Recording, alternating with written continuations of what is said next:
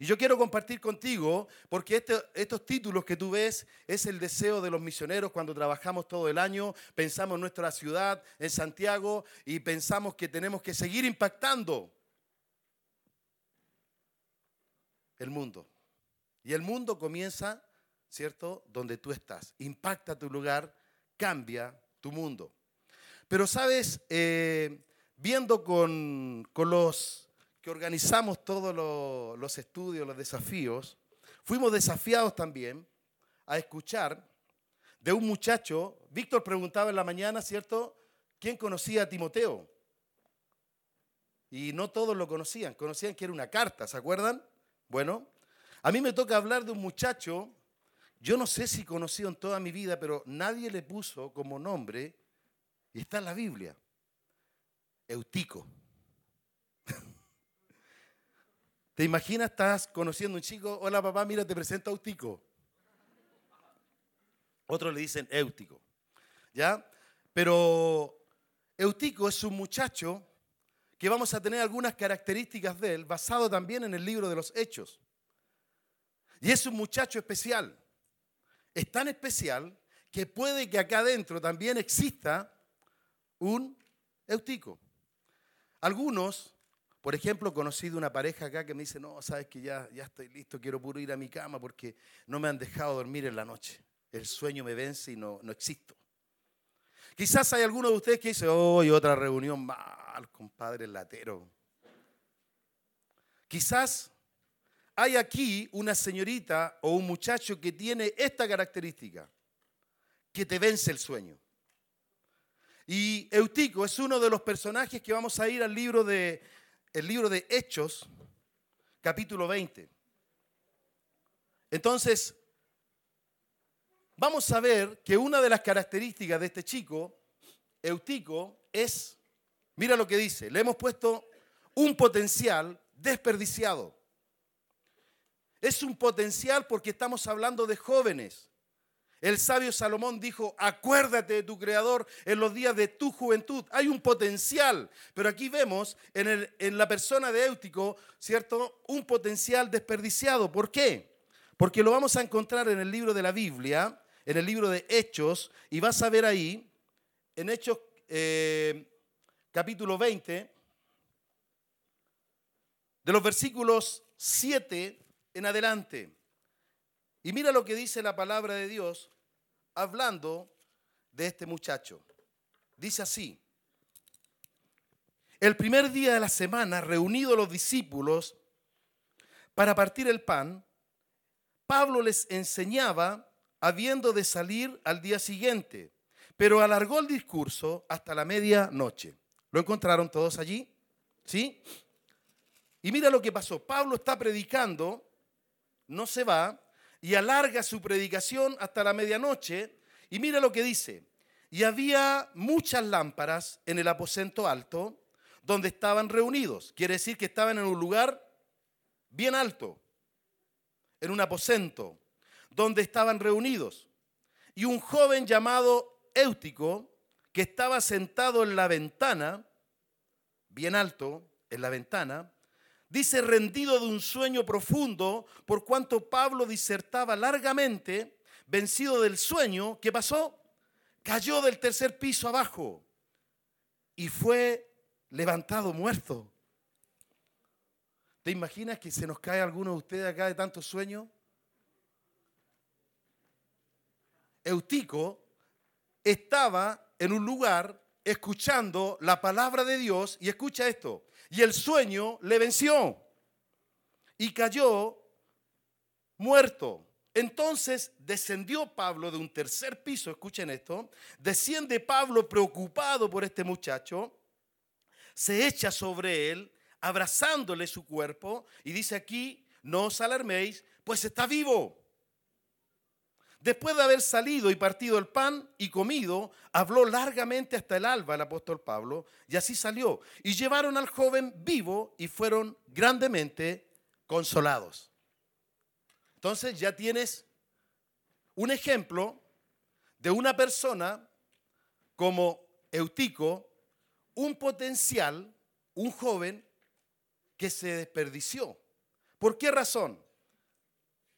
Muchas veces vemos nosotros que queremos servir al Señor, pero tenemos que conocer bien el lugar.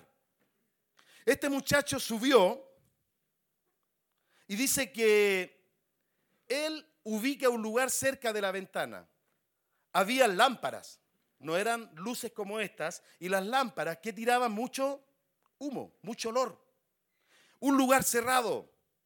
Pero él se ubica en un lugar de la ventana, en un lugar de peligro. Y sucede que en una ventana, nosotros cuando hablamos de una ventana, y si me coloco ahí, me puedo distraer, colocamos cortinas ahora. Pero en el lugar de Éutico, ¿sabes? Él está por la ventana y está distraído. A veces somos como Él. Queremos conocer del Señor, queremos disfrutar con el Señor, pero no estamos en el lugar correcto para poder deleitarnos con el Señor. Está en la ventana y está viendo todo lo que pasa y de repente se aburre de escuchar a Pablo. Y este elemento maravilloso, joven, se distrae en la, en la, ventana porque seguramente el humo le molestaba y encontraba largas las predicaciones. ¿Qué pasó? No solamente se distrajo, sino que después dice que fue vencido por el sueño de a poco, de a poco, de a poco y cayó, ¿cierto?, de un tercer nivel. Las consecuencias cuando una persona se duerme. En otras palabras, cuando te vence el sueño, hay consecuencias. Por ejemplo, yo conozco diferentes personalidades pero quizás en tu cabaña ya te diste cuenta que hay personas que no funcionan hasta un horario. Pero cuando te vence el sueño es terrible, ¿no? ¿Les pasa, no? Por ejemplo, ¿quién se pone mal genio cuando tiene sueño? Ahí está, ¿ven? Gracias. Entonces, el sueño a veces, mira lo que pasa, ¿ya? El sueño causa tragedias al conducir. Sin ir más lejos, ayer decía 6 de la mañana. En un accidente, un muchacho cobró cuatro vidas. Se volcó acá, camino al sur, Rancagua. Mueren cuatro y uno queda herido. ¿Sabe por qué? ¿Sabes cuál fue la respuesta del muchacho que quedó herido? ¿Sabes lo que dijo? El que venía conduciendo se quedó dormido. Le venció el sueño. El sueño causa tragedias. Quiero que vayas pensando, ¿por qué? Porque Eutico fue un muchacho que se desperdició el elemento de su vida porque el sueño le venció y tuvo que vivir consecuencias. Menos mal que estaba Pablo lleno de poder y lo resucitó. Si no, no podríamos contar de él, pero sabes, el sueño causa tragedias. El sueño puede causar grandes incendios.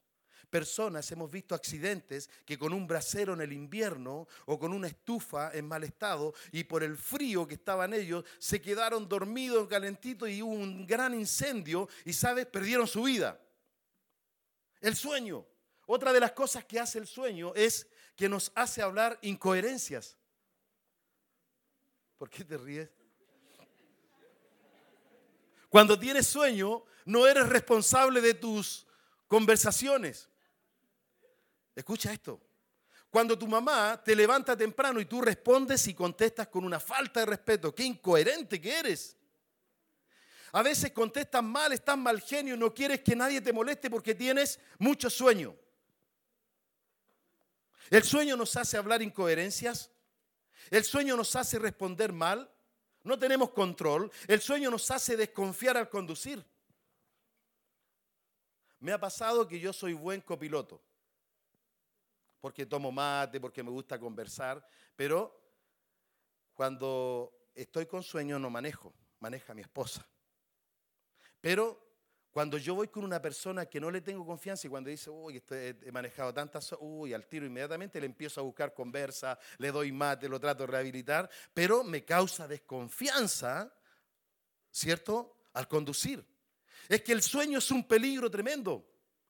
No solamente eso, el sueño nos hace tal, como dijimos, mal genio, respondemos mal, pero sabes también, a veces no te puedes concentrar para un examen porque tienes mucho sueño.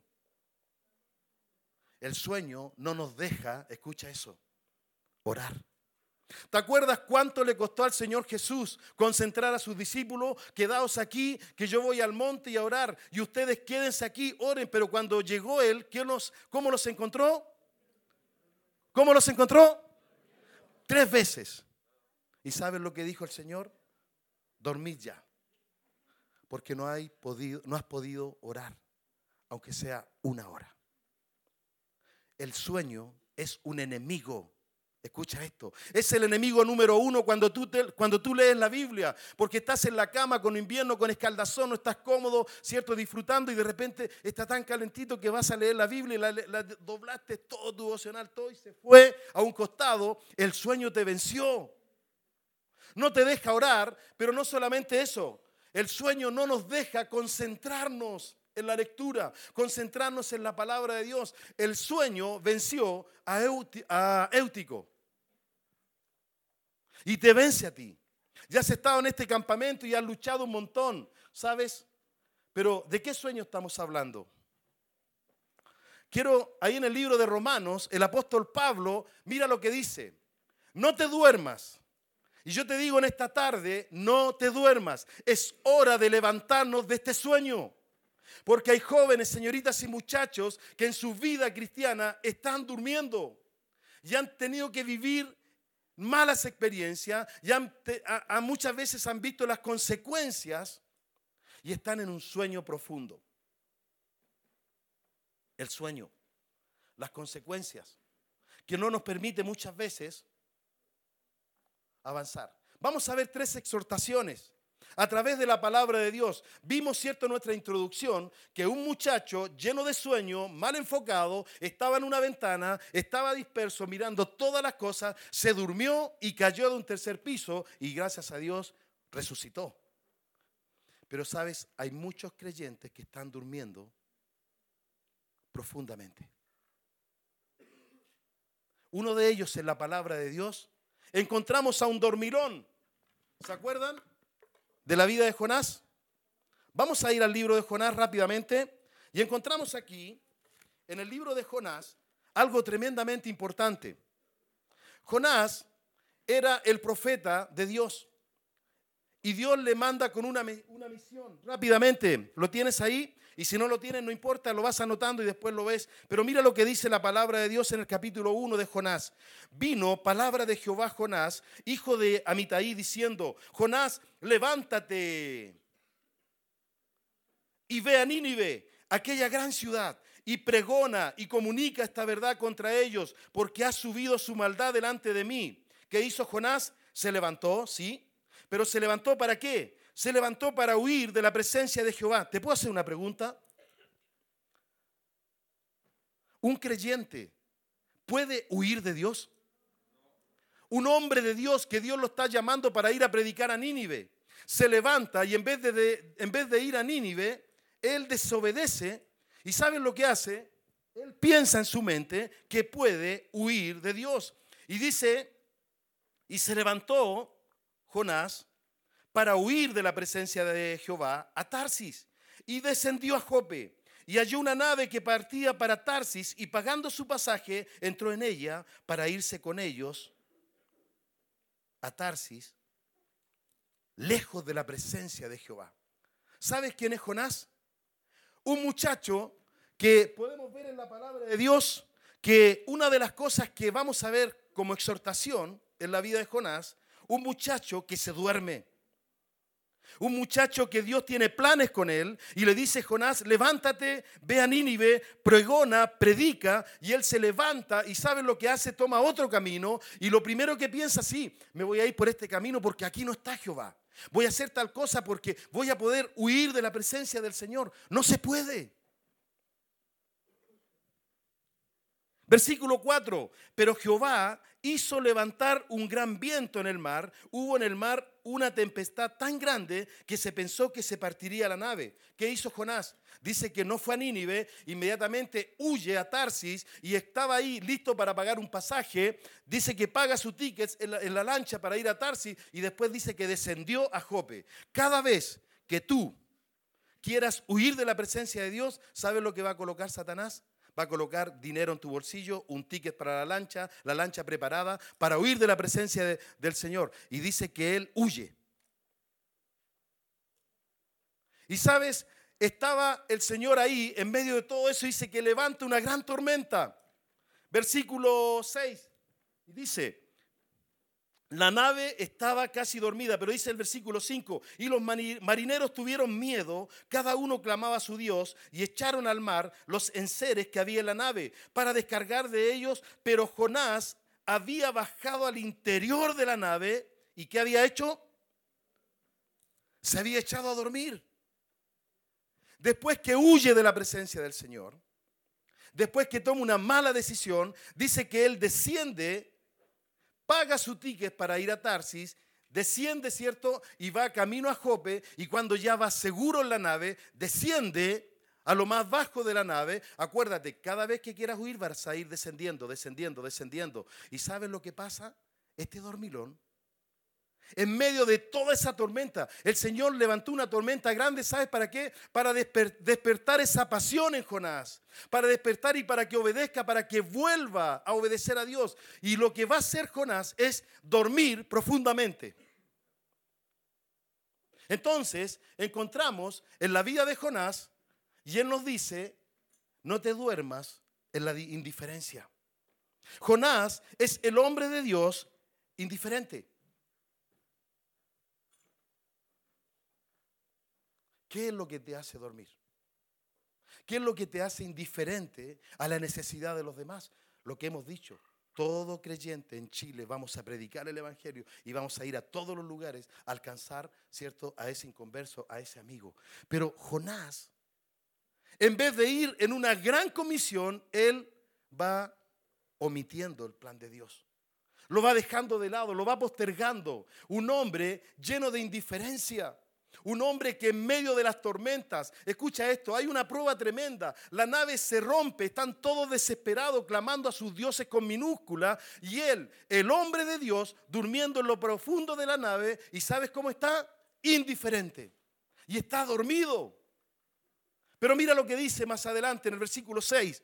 Encontramos ahí que el jefe de la nave dice, y el patrón de la nave se le acercó y le dijo, ¿qué tienes, dormilón? Levántate y clama a tu Dios, quizás Él tendrá compasión de nosotros y no pereceremos. ¿Te imaginas el escenario que estaba viviendo? Un momento difícil. ¿Tú sabes qué escenario están viviendo las personas a tu alrededor? ¿Tú sabes que tu mejor amigo está queriendo cortarse las venas porque no quiere seguir viviendo? ¿Tú sabes que muchos jóvenes, como decía Iván, tenemos el mayor índice de personas que se quieren suicidar, los jóvenes? Tú sabes que tus mejores amigos están, ¿cierto?, gustando de drogas, están destruidos, están tomando pésimas decisiones y tú duermes dormilón. Y tú eres una persona indiferente a las necesidades de los demás. Queridos, Palabra de vida no está para entretener creyentes. Está para que te levantes, porque somos de día. La noche se hizo para dormir, pero tú y yo tenemos que avanzar en este mundo de oscuridad e ir y comunicar la verdad de Dios. Pero por favor, no te duermas en la indiferencia. Eutico se durmió, ¿sabe por qué? Porque le llamaba la atención el programa de Dios, pero como cuando nosotros estamos con los jóvenes en la iglesia, pero somos espectadores de la obra de Dios. No te duermas en la indiferencia. ¿Sabes? Jonás es un creyente, es el tipo de creyente que es admirador de la obra de Dios, pero no obedece. Le encanta, se emociona. Dios lo llama, pero mira lo que pasa aquí. No solamente eso, sino que después que se dan cuenta que Él es el problema, se dan cuenta que él tiene un Dios con mayúscula y no clama, el jefe de la nave le dice, por favor, dormilón, despierta y pídele a tu Dios a ver si él puede hacer algo. ¿No te has encontrado con cosas así? Que tú tienes la verdad de Dios y no te levantas de tu sueño. Y no te interesa tu compañera, no te interesa tu compañero de colegio, no te interesa lo que está pasando en tu hogar, no te levantas como un hombre de Dios y lo único que estamos haciendo es huir en una nave a Tarsis.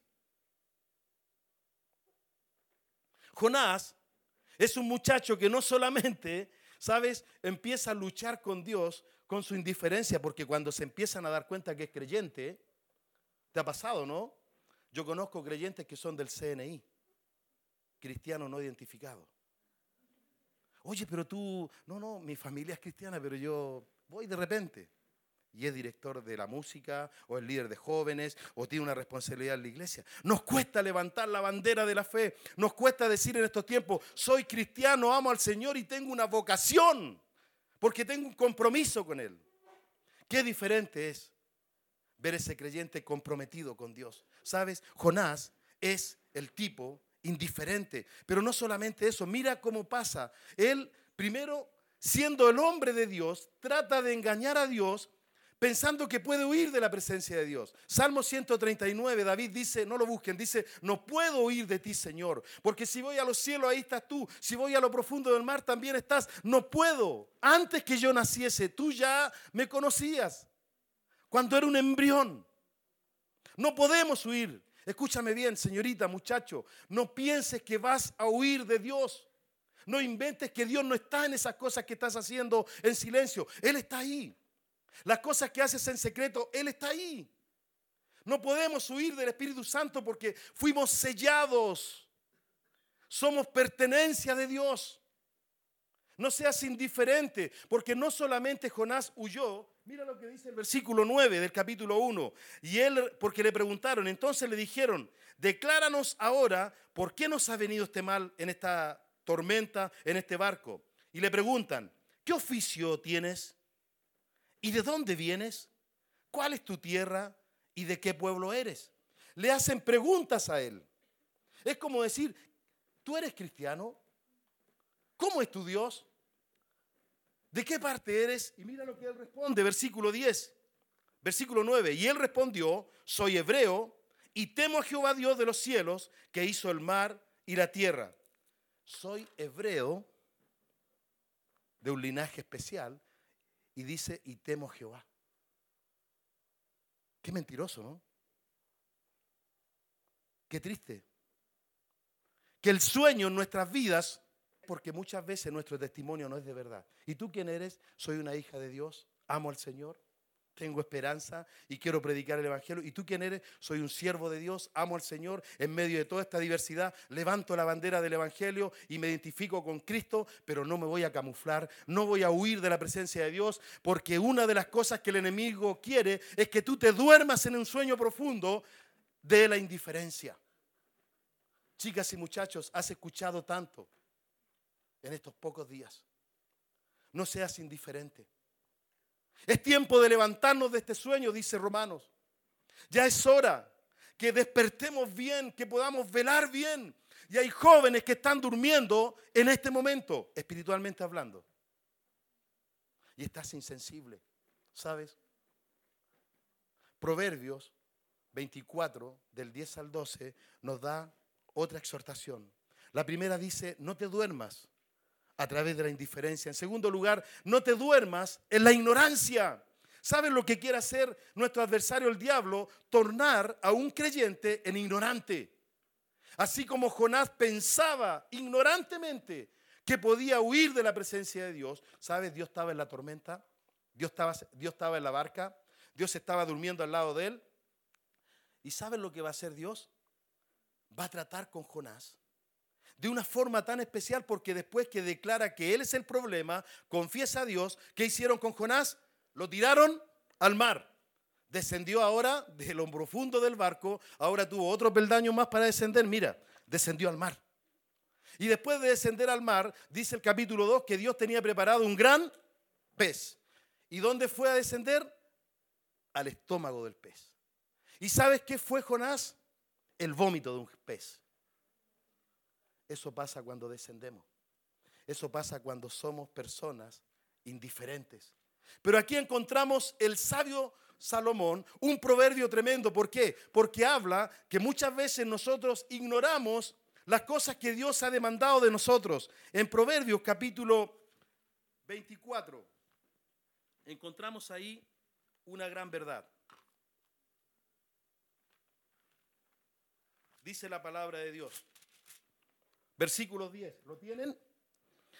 Si fueres flojo en el día de trabajo, tus fuerzas serán reducidas. En primer lugar, quiero decirte algo importante. Dios no usa a los perezosos. Dios no usa creyentes flojos. ¿Escuchaste? Dura la palabra, ¿no? Pero mis queridos, Dios te dio una herramienta maravillosa para que puedas ser un cristiano feliz, un cristiano activo. Dice la palabra de Dios que Él siempre encontró personas trabajando. ¿Te acuerdas cuando eligió a Pedro y a sus hermanos y dejando las redes le siguieron? Dice que los vio trabajando. A Mateo cuando lo llamó, él estaba cumpliendo su función, ¿cierto? Como cobrador de impuestos. Y lo llama. Cada uno dejó las redes, dejó el mesón, cada uno renunció. No lleves alforja, no lleves calzado. El Señor llama a personas, pero ¿saben lo que hace? Él va a llamar personas comprometidas. Pero los flojos, chao. ¿Sabes? La Biblia dice, si fueres flojo en el día de trabajo, tus fuerzas serán reducidas. Yo conozco flojos que ni siquiera levantan la cuchara para llevarla a la boca. Ahí, comen ahí. Lo dice. El flojo siempre ve monstruos afuera. Está en la cama y dice, no, hay un león afuera, no puedo salir, dice Proverbio. Inventa cosas. Em, inventa la mejor excusa.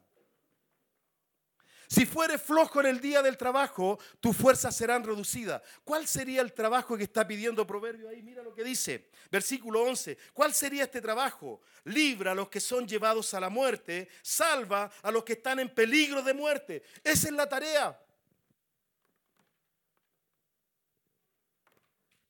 Cada joven, cada señorita en todo Chile, predicando y anunciando el Evangelio de Dios, a un amigo. Esa es la tarea. No seas flojo, no seas perezoso. El Señor está llamando y está reclamando de ti lo que tú le prometiste un día. Dice, si fueres flojo en el día del trabajo, tus fuerzas serán reducidas. Pero me llama la atención porque dice aquí, libra a los que son llevados a la muerte. ¿Sabes quiénes son?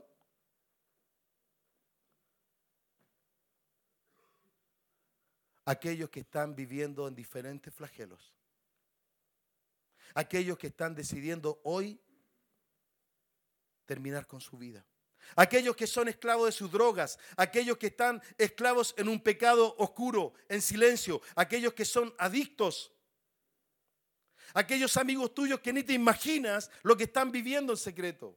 Dice, libra a los que son llevados a la muerte. Y después dice, salva a los que están en peligro de muerte, aquellos que están agonizando, aquellos que están en peligro, que es el último minuto que tienen. Los que son llevados a la muerte y los que están en peligro de muerte, pero el flojo, el perezoso, no tiene, ¿cierto?, el deseo de hacerlo porque está en un sueño profundo, está durmiendo en la ignorancia. ¿Sabe por qué ignorancia? Porque mira lo que dice el versículo más adelante. Porque si dijeres, si hubiese algo para justificar por qué no lo hago, aquí dice, porque si dijeres de corazón, ciertamente yo no lo sé o no lo supimos. ¿Acaso no lo entenderá el que pesa los corazones? El que mira por tu alma, él lo conocerá y dará al hombre según sus obras. El Señor te dio una misión, pero ignoramos lo que Dios nos dio, por lo tanto decimos, es que a mí nadie me dijo. Porque si dijeres en tu corazón, eh, nadie me dijo, ¿acaso no lo entenderá Dios? En otras palabras, eres inexcusable. No tenemos excusas. Porque vemos ahí la exhortación. Vemos en Eutico un muchacho que quería servir a Dios a su manera, se, acomodó en una ventana en el peor lugar, le molestaba el humo, no disfrutaba con la gente y cayó. El sueño lo durmió. Jonás, un hombre que Dios lo llama, ¿cierto?, para que vaya a cumplir la misión y él va a ser totalmente indiferente a lo que Dios le, le llama y él va a tomar y va a cortar caminos. Y él va a sufrir, él va a descender, descender, descender. Cada vez que tú ignores al Señor, cada vez que seas indiferente al Señor, lo único que va a pasar con nuestra vida cristiana es ver indiferencia, decadencia. Vamos a descender. Y la idea es ir por más, la idea es somos hijos de día, nosotros tenemos que ver aquellos cadáveres que andan viviendo, esos zombies. Esos jóvenes que no, saben si es día, si es mañana, qué día es, eh, viven por vivir y están perdidos sin esperanza. Y nosotros queremos ir a Tarsis. Y nosotros queremos, ¿cierto?, eh, hacer muchas cosas para este mundo, pero cuando te piden algo para el Señor te da sueño. Si fueres flojo en el día del trabajo tus fuerzas siempre estarán reducidas. Dios no lo llama. Aunque llores, aunque le digas, Señor, heme aquí. Aunque el último campamento de la conferencia, Señor, aquí está mi vida, todo lo que soy, todo lo que tengo, te lo quiero dedicar a ti. El Señor dice, mentira. Me encantó ayer lo que dijo Iván cuando habló de un mártir, ¿se acuerdan? Esteban. Pero un mártir no solamente es aquel que muere. aquel que vive. Para Cristo. Qué maravilloso concepto. Saber que no solamente que nos recuerden como un mártir, que te recuerden en vida. Jóvenes, conozco jóvenes que se jactan de sus capacidades, pero para Dios se duermen. Te van a recordar por las últimas cosas que estás haciendo. Me van a recordar por las últimas cosas que estamos haciendo. Y me encantaría, ¿cierto?, hacer una revolución cristiana de poder, traer tantos jóvenes en cada lugar predicando el Evangelio. Pero en este campamento veo jóvenes indiferentes, veo jóvenes que ignoran el llamado de Dios y eres, como decía Víctor, un precioso tesoro. Timoteo, valorable, un hombre de Dios, una mujer de Dios. Pero no seas esa persona que quiere hacer algunas cosas para Dios, pero ignoro que un día voy a dar cuenta a Dios. Porque si dijeres en tu corazón, no lo sabía, nadie me dijo, ¿acaso no lo entenderá el que pesa los corazones? Un día vas a estar frente y voy a estar frente. A propósito, ¿sabes por qué hacemos todo esto? ¿Por qué hacemos lo que hacemos? Porque un día me va a llamar el Señor. Si no me llama a su presencia mañana, y si Él viene, dice que seremos arrebatados de un zarpazo. Y estaremos con el Señor e inmediatamente, imagínate el tribunal de Cristo así, y de repente el Señor va a pasar la lista y va a decir, Cristóbal. ¿Qué apellido Cristóbal? Cristóbal Pastén. Y él dice, presente. No va a haber ningún creyente con excusas. Y él va a decir, presente Señor. El creyente que esté ausente no es creyente.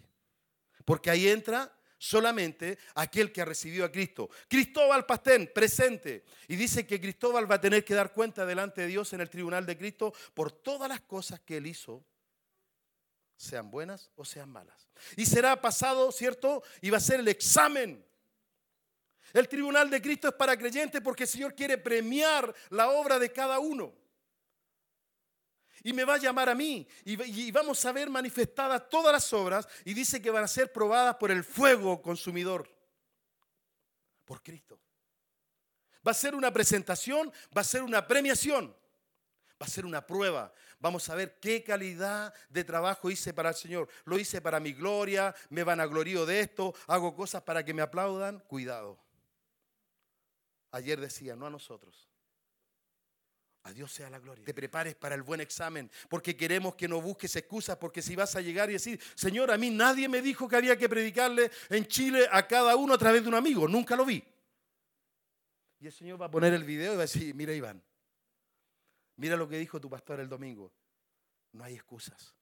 Chicas y muchachos, mañana viene el Señor. Y de un zarpazo nos lleva.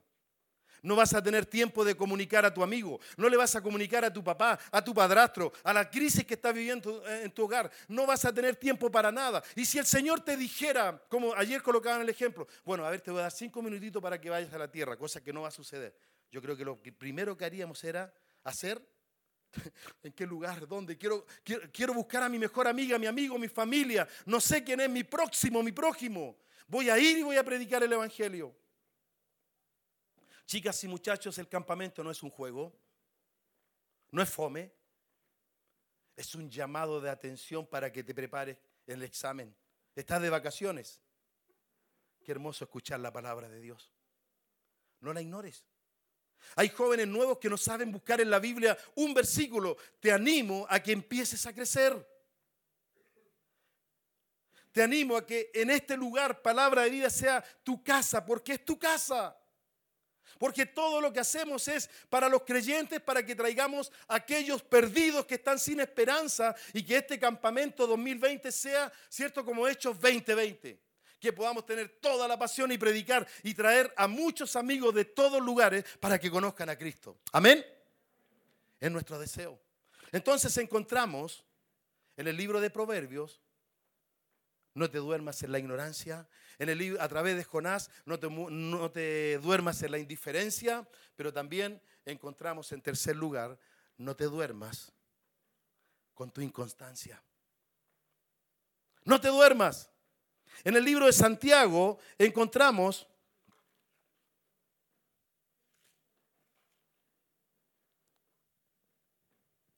capítulo 1, Santiago 1 dice el versículo 6 en adelante, no, el versículo 8. El hombre de doble ánimo es inconstante en algunos caminos. ¿Dice así? Es inconstante en todo. El inconstante es primo hermano del perezoso. Conozco personas inconstantes. Una cosa es ser flojo, pero a veces el inconstante quiere hacer muchas cosas y todo lo deja a la media. Cuando te dicen es mejor que hagas dos cosas, pero bien, pero no prometas tanto. El hombre de doble ánimo es inconstante en todos sus caminos. Si tú piensas que vas a ser una mejor creyente cuando te cases, cuando estés con ese príncipe espiritual, ese orable o esa orable, si tú piensas que en el matrimonio uno cambia y voy a, ser el hombre espiritual, la mujer espiritual, estás equivocado. Tenemos que ser responsables, perseverantes, constantes en toda nuestra manera de vivir. Pero la mujer y el hombre que es inconstante para el Señor, déjame decirte que vas a ser inconstante en todas las áreas de tu vida, tristemente, porque todo comienza con Cristo. No te duermas. ¿Qué es lo que te hace dormir? Es hora de levantarnos del sueño. Es hora de despertar. Es hora de empezar a decirle, Señor, basta. Te he fallado tantas veces. He sido inconstante, indiferente, he ignorado el compromiso, he, olvidado que te voy a dar cuenta en el tribunal de Cristo, Señor, ayúdame. ¿Qué es lo que te hace dormir? ¿Qué es lo que te fascina? ¿Sabes lo que esa palabra fascina? ¿Qué es lo que te fascina? Las cosas que más me gustan. Me fascina Ripley. Es un... ¿Qué te fascina? Han nombrado varios jueguitos que están de moda puedes estar hasta de amanecida. ¿Y tú quieres ser un mártir para el Señor? ¿Quieres vivir para Dios, ser un mártir que vive para Dios? Escucha. Yo conozco creyentes que se emocionan en el campamento y dicen, Señor, yo quiero, estoy dispuesto a morir por ti.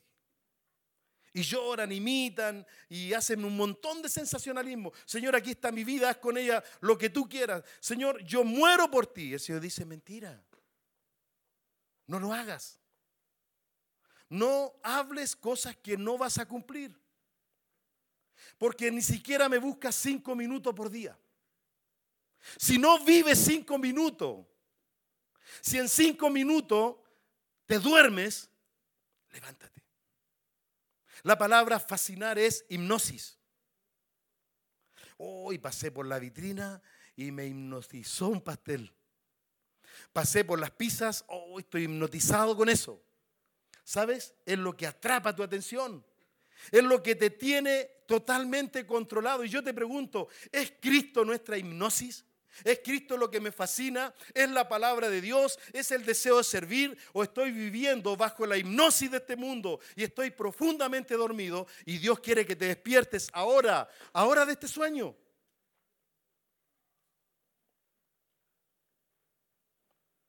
Que nuestra fascinación sea el Señor. Que realmente tú puedas decir, estoy cansado. Estoy tan cansado de servir que Señor voy a orar solamente una hora. Un gran predicador dijo eso. Estoy cansado, Señor, en esta noche, así que voy a orar solamente una hora. Me derrito, desaparezco. Tú dices, eso es imposible. Todo es posible. Necesitamos una generación que se levante. Mira lo que voy a decir. Necesitamos, señoritas y muchachos, que sean escritores de libros. Necesitamos, señoritas y muchachos, que sean líderes para poder imitar tu pasión. Necesitamos una generación que se levante y que tenga un buen enfoque.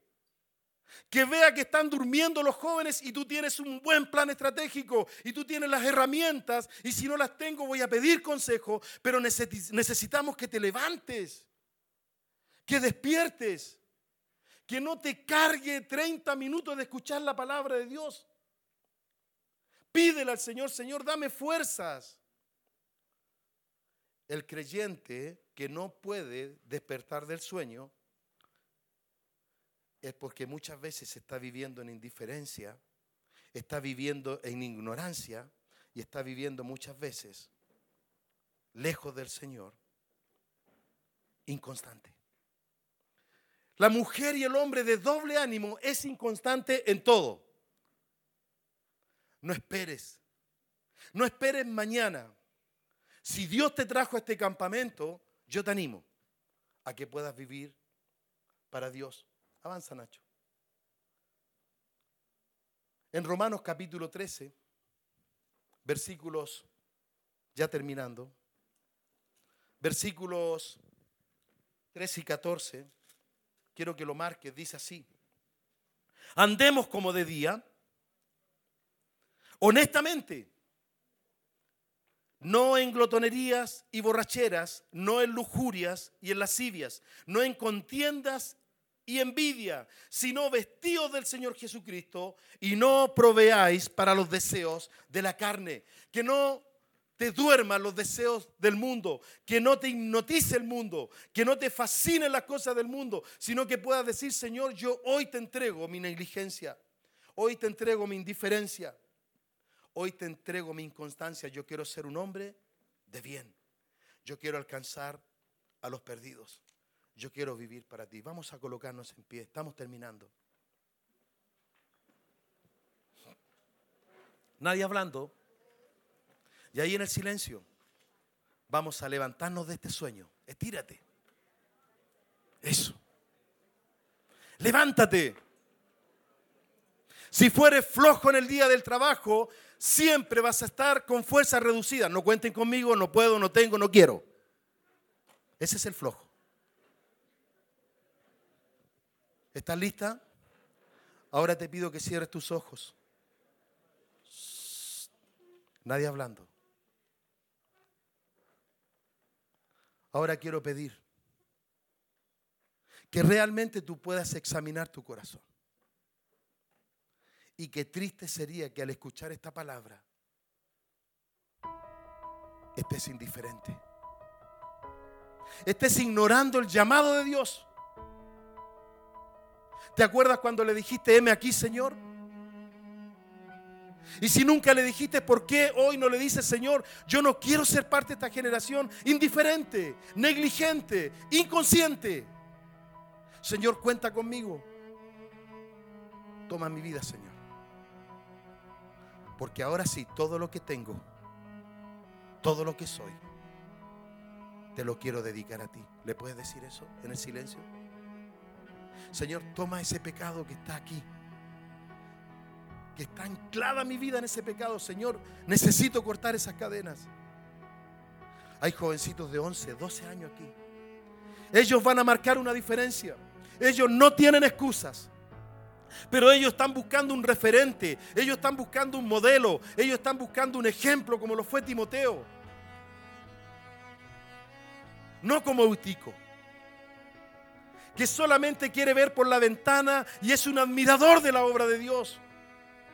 No esperes caer, sino levántate en esta mañana. No seas un dormilón como Jonás, que terminó triste su vida, enojado con Dios. Sé una chica y un muchacho que dice, Marco, yo no quiero vivir con flojera espiritual, yo quiero dar un buen examen en el tribunal de Cristo. No quiero ser de doble ánimo, Señor, cuenta conmigo, aquí está mi vida, todo. Obediencia parcial, desobediencia total. Dios está buscando hombres y mujeres que digan en esta tarde, Señor, cuenta conmigo. Y ahí en el silencio de tu corazón, te voy a dejar un momento para que tú puedas analizar tu vida. Y dile, Señor, es un campamento más. Vine solamente para divertirme. ¿Has escuchado del primer día lo que Dios quiere hacer en esta generación? En un mundo de oscuridad, en un mundo de tinieblas, en un mundo que vive de noche, porque el día ellos lo hacen noche. Y la noche para ellos es inmoralidad, pecado. Y la Biblia dice, andemos como de día no en pecado de lujuria, no en borrachera, no. ¿Por qué no vienes a Cristo? ¿Por qué no le dices, Señor, gracias porque me amas? ¿Sabes quién te habló hoy? Aquel que te ama mucho. Aquel que conoce tu debilidad. Aquel que conoce tu indiferencia. Aquel que conoce tu negligencia. Y dile, Señor, no, yo quiero tomar en cuenta, muy en cuenta, lo que tú hablaste en este campamento a mí. Hay alguna señorita y muchacho que Dios habló a su vida y que dice, Marco, ore por mí porque yo quiero cambiar mi vida. Levanta tu mano. Dios te bendiga. Dios te bendiga. Yo quiero vivir para el Señor. No quiero vivir más para este mundo. Basta ya. Quiero comenzar a ser diferente. Bien arriba tu mano, no tengas vergüenza. ¿Sabe, Marco? Yo quiero ser de esas personas que me voy a preparar con ese taller. Porque quiero que en todo lugar todos mis amigos conozcan a Cristo a través de mi persona. Los jóvenes no quieren que le mostremos Biblia. Los jóvenes no quieren que le mostremos un folleto. Muestra el testimonio de tu vida. Es el testimonio más grande que podemos dar. Bien arriba tu mano, dile, Señor, heme aquí. No quiero ser más indiferente. Quiero vivir para ti.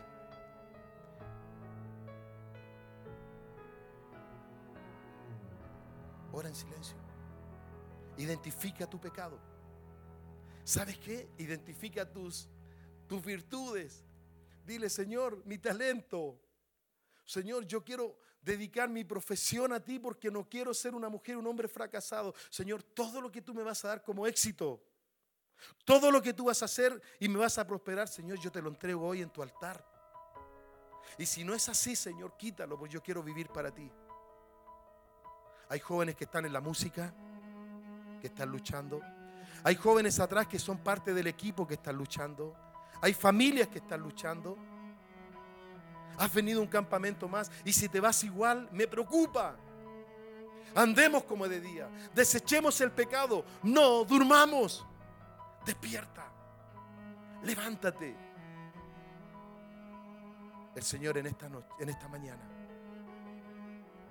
está caminando por aquí, por tu lado y nos conoce al revés y al derecho. No huyas como Jonás, no se puede. No tomes el pasaje para ir a Jope, no se puede, porque ahí está el Señor. No desciendas a la nave y te duermas, porque te va a despertar el Señor. Padre, gracias en esta mañana. Gracias Señor por este lugar que tú has dado Gracias por nuestro equipo de misioneros, Señor, que se han preocupado. Gracias por los que sirven en el baño en diferentes áreas y especialmente por ese hermoso grupo de mujeres que claman por sus nietos y sus hijos que sirven en cocina. Señor, gracias por el ministerio de la palabra, Señor. Y gracias, Padre, por estos jóvenes que creen y confían en ti. Señor, haz una obra transformadora en nuestras vidas. Señor, hay jóvenes que se pierden y van directamente al infierno y no tienen esperanza. Hay jóvenes creyentes que son esclavos del pecado y no aman tu salvación. Que esta mañana la podamos valorar, que pueda ser lo primero, que podamos repetir que tú eres Jesús nuestro Salvador, que podamos cantar santo, santo, santo, Jehová de los ejércitos. Padre, te amamos. Te amamos, Señor, porque tú nos amaste primero. Y Señor, en esta mañana yo te pido una bendición por cada señorita y cada muchacho. Señor, prospera sus vidas espirituales. Hazles ser responsables. Hazles ser dirigentes. Hazles ser perseverantes. Que este sueño de este mundo no quite la pasión por ti. A ti sea la gloria y la honra, Señor, y bendícenos. Y sigue acompañándonos. Y en esta noche musical sigue hablando. Y mañana, Señor, sigue, Señor, mostrando de que tú cuentas con nosotros. Gracias, Padre amado. Y bendice este hermoso ministerio, este ministerio de jóvenes. Oramos agradecidos a ti. En el nombre de Jesús. Amén. Que el Señor les bendiga.